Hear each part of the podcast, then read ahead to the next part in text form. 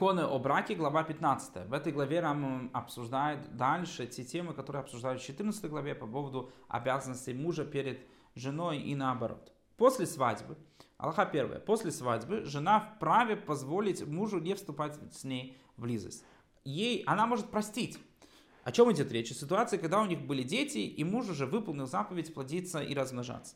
Тут важно подчеркнуть, что только на мужчине есть эта заповедь плодиться и размножаться. Э, что значит заповедь, исполнить заповедь плодиться и размножаться, будет обсуждаться далее. Но если он не выполнил, то обязан вступать в ней близость каждый сезон, то есть условно каждый цикл, пока не будет у него детей, потому что это заповедь Торы, как сказано, плодитесь и размножайтесь. Вторая лоха. Заповедь плодитесь и размножайтесь на мужчине, а не женщине. С какого момента на мужа распространяется обязанность исполнить эту заповедь? 16-17 лет, момент, когда она может, он, извините, может жениться. Если мужчине минуло 20 лет, и он так и не выполнил, и он не женился, он преступно не исполняет повелевающую заповедь Торы. Если же он занимается Торой и в целом поглощен ею, то есть он, он э, посвящает время Торы и боится жениться, чтобы не погряз, погряз, погрязнуть в заботах о пропитании и не отвлечься от Торы, то можно отложить, ведь исполняющий заповедь свободен от исполнения другой заповеди. Тем более, что речь идет об изучении Торы. Третья лоха. На том, что душа жаждает Торы, и кто сосредоточен на ней, как Бен Азай, все дни, и так и не женился, нет на нем греха. Был э, мудрец, Бен Азай, который никогда не женился, когда никогда не завелся семьей, потому что он посвятил свою жизнь только для изучения Тора. И это при условии, что естественно не, э, естественно не побеждает его, у него нет страсти и желания. Но если естество отделяет его, то следует жениться, дабы не посещали его дурные помыслы. Четвертая лоха. Сколько детей должно быть у человека, чтобы считался, что он исполнил эту заповедь? Мальчик и девочка, как сказано, мужчина и женщина знал их, написано в Торе. Если сын оказался евнухом или дочь оказалась бесплодной, заповедь он не исполнил. Пятая лоха. Если родились и оставили после себя детей, то заповедь плодиться и размножаться он исполнил внуки, подобные его детям. О чем идет речь? Когда внуки, мальчик и девочка, и родились от мальчика и девочки, пусть даже мальчик от девочки и девочка от мальчика, поскольку они от двух его детей, заповедь плодиться и размножаться он исполнил. Но если были у него сын и дочь, и умерли, когда один из них оставил мальчика и девочку, он еще не исполнил эту заповедь. Шестая лоха. Если у мужчины были дети, когда он принадлежал к другому народу, а потом он принял иудаизм, и они приняли иудаизм, его же дети, то он эту заповедь исполнил. Если у него были дети, когда он был рабом, а потом он освободился, его дети освободились тоже, то заповедь плодиться и размножаться он не исполнит, пока не родятся у него дети после освобождения, потому что у рабов нет родословной э, в отличие от гера, в отличие от человека, который принял иудаизм. Седьмая Аллаха. Мужчине не следует жениться на неродящей, старухе, бесплодной, малолетней, неспособной родить, разве что он уже исполнил заповедь плодиться и размножаться, или у него есть другая жена, чтобы с ней плодиться и размножаться. Если женился и прожил с ней 10 лет, и она ему не родила, то пусть разведется и выплатит э, по ктубе.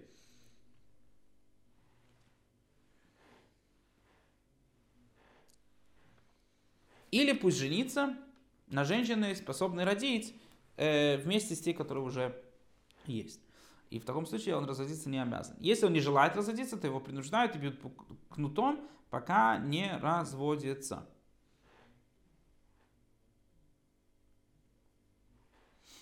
А если он говорит, я с ней в связь не вступлю, а буду соседствовать с ней при свидетеле, чтобы не уединиться с ней, неважно, муж говорит, это или женщина его не слушает, или они разводятся, или он берет жену, способную родить. Восьмая Аллаха. Проблема с ней, прожила с ним 10 лет и не родила. И про мужа известно, что его семя как стрелой, стрелой выстреливает, то есть извергается, а немедленно течет. Э, то есть, другими словами, он в, в, спос, у него есть способность родить, предполагают, что дело в болезни жены. И он, она разводится и не получает выплат по ктубе, но получает дополнительную часть ктубы. Потому что такая жена не хуже бесплодной, которую муж не опознал, а то ей полагается дополнительная часть тубы, как будет объяснено дальше. А если не выстреливает как стрелой, предполагается, что болезнь только у него, когда разведется, платит по ктубе все, и остальную часть, и дополнительную, потому что проблема в мужчине. Девятая лоха. Муж утверждает, что детей нет из-за нее, а жена утверждает, что детей нет из-за него, потому что не выстреливает как стрела. Она заслуживает этого доверия. И он может заклясть тех, кто обвиняет его в том, что, что в, чего в точности не знает, а после этого заплатит по ктубе. Если жена говорит, не знаю, может из-за него, а может из-за меня, у нее нет основы для ктубы, как мы уже сказали, а имущество это за хозяином. Если жена не утверждает уверенно, что не выстреливает как стрела. Почему она заслуживает доверия при такой претензии по иску? Потому что она чувствует, выстреливает он как стрелой, или а он может не чувствовать такой ситуации. Десятый лоха. Если женщина приходит в суд, требовать от мужа развода после 10 лет из-за того, что у них нет детей, и говорит, что он не выстреливает как стрела, так, то к ней прислуживаются. То есть слушают ее иск. Хотя женщине не дана заповедь плодитесь, размножайтесь, и необходимо дети в старости, чтобы за ней ухаживали.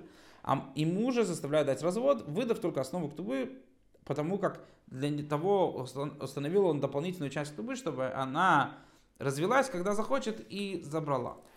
11 Аллаха. Если в течение десятилетнего срока муж отправлялся в путешествие и был болен, или если жена была больна, или они сидели в тюрьме, это время не засчитывается. 12 Аллаха. Выкинула, считается днем выкидыша. Если у нее были три выкидыша, один за другим, то считают, что у нее всегда будут выкидыши, и вдруг недостоин он произвести детей от нее, и в таком случае они могут развестись и платить, платить по ктубе. 13 Аллаха. Муж желая, чтобы жена осталась с ним, утверждает, что на протяжении десятилетнего срока у него был выкидыш. А жена говорит, не было выкидыша. Ей верят, потому что женщина не выставляет себя не рожающей. Муж говорит, выкинула дважды, а жена говорит, выкинула трижды. Ей верят, потому что женщина не выставляет себя склонной к выкидышу. Она, он разводится и платит в таком случае по ктубе. И все же заставляет ее принести клятву отказа, клятву, что у нее не было выкидыша, что выкидыша было три, поскольку из-за такого утверждения мужу придется платить по ктубе. 14 Аллаха. Женщина была 10 лет замужем за одним мужем, не родила, и он с ней развелся. Ей дозволено выйти замуж за другого. Тот жил с ней 10 лет, и она не родила, замуж за третьего она уже не выходит. Если она вышла замуж за третьего, она получает развод без выплат по ктупе, а третьего, разве что у мужа есть другая жена, или он выполнил заповедь платите размножайтесь, тогда изначально они женились не ради детей. 15 Аллаха. Если женщина приходит в суд и говорит, мой муж не может вступать со мной в близость принятым способом, который приводит к зачатию. Или он не выстреливает как стрелой. Судья ищет компромисс. Говорят, и лучше бы тебе остаться с мужем, пока не пройдут 10 лет. Или если к тому времени все еще не родишь, потому что придешь с риском. С ней ведут долгие разговоры. Он не, ее не принуждают остаться, к ней не применяют законом бунтовщицы, но затягивают дело, пока не придут к компромиссу сохранить мир в доме. 16 лоха. Даже если мужчина исполнил заповедь плодитесь и размножайтесь, все равно существует заповедь мудрецов не прекращать плодиться и размножаться, пока есть силы у мужчины.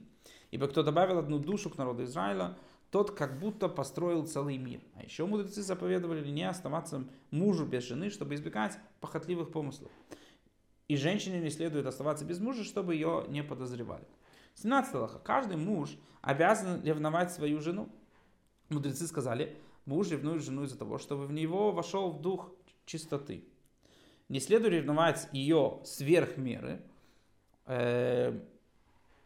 То есть, условно, он может ее ограничивать, не разговаривать с каким-то мужчиной наедине, но это не значит, что, например, она не может выходить из дома. Мужу запрещено насиловать жену, вступать в ней связь насильно, но только с ее согласия, с ласковыми мечами и с радостью. 18 Аллаха.